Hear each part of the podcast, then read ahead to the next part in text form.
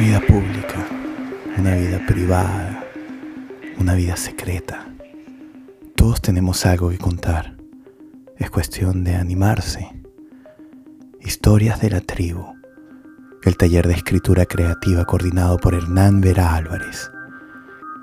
Cada mes, nuevas historias de autores que se reúnen alrededor del fuego de la literatura para encender la noche de los tiempos. Bienvenidos a este salón de espejos. Bienvenidos a este cuarto de espejismos. Bienvenidos a historias de la tribu.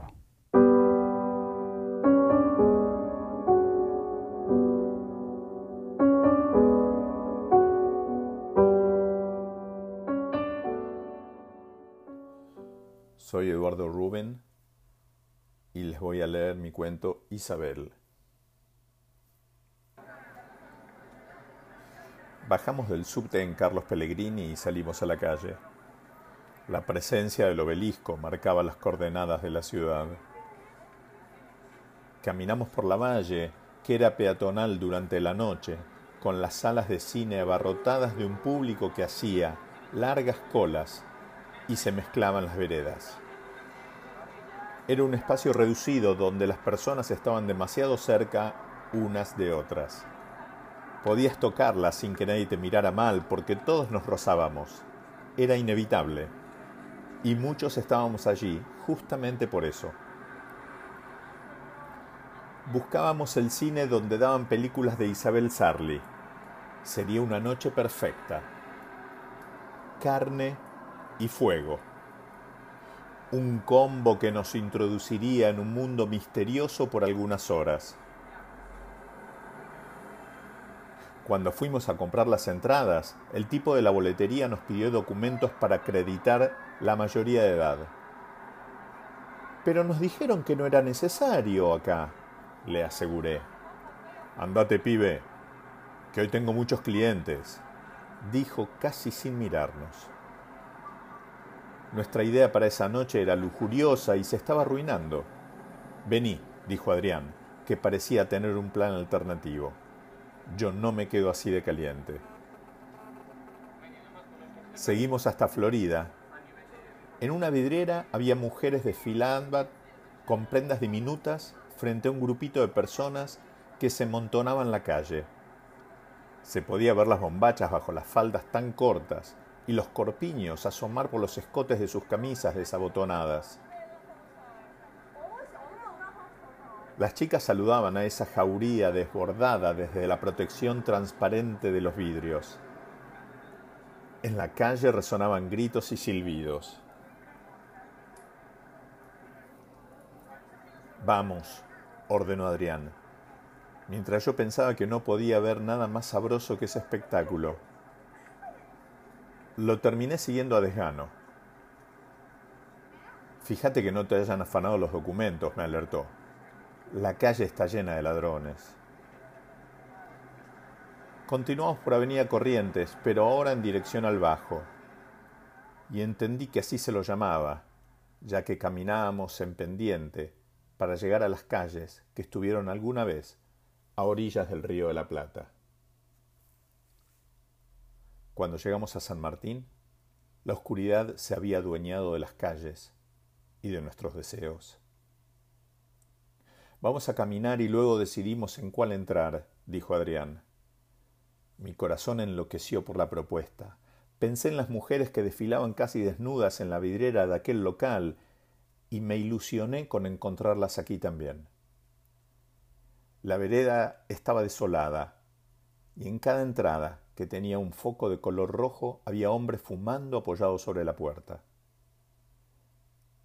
Aquella noche me había puesto mi mejor ropa, como quien va a una cita con la chica que le gusta.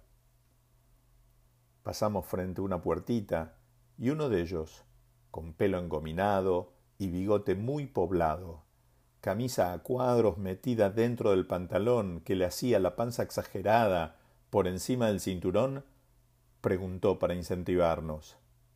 ¿Qué están buscando esta noche, chicos? No le respondimos. Yo, porque Adrián era el que sabía. Él, no sé por qué razón. Acá tenemos muchachas muy lindas que están esperando por chicos como ustedes. Aquello sonaba en mis oídos muy bien, mucho mejor después del rebote del cine. Nos miramos y sonreímos, un poco por nervios, otro tanto de calentura. Entren sin compromiso y miran si lo que tenemos les gusta. El hombre seguía endulzando nuestra imaginación.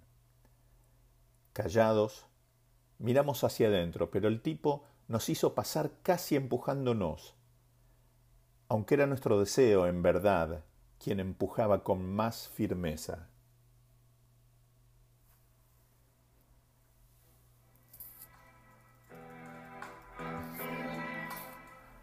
En el ambiente sonaba Sandro un volumen excesivo. Y aunque nosotros éramos de escuchar el John, aquello se nos metía con profundidad.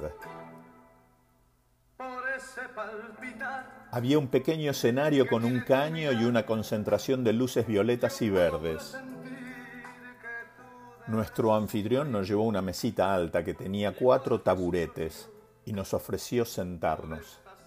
No había nadie en el local más que la omnipresencia de Sandro.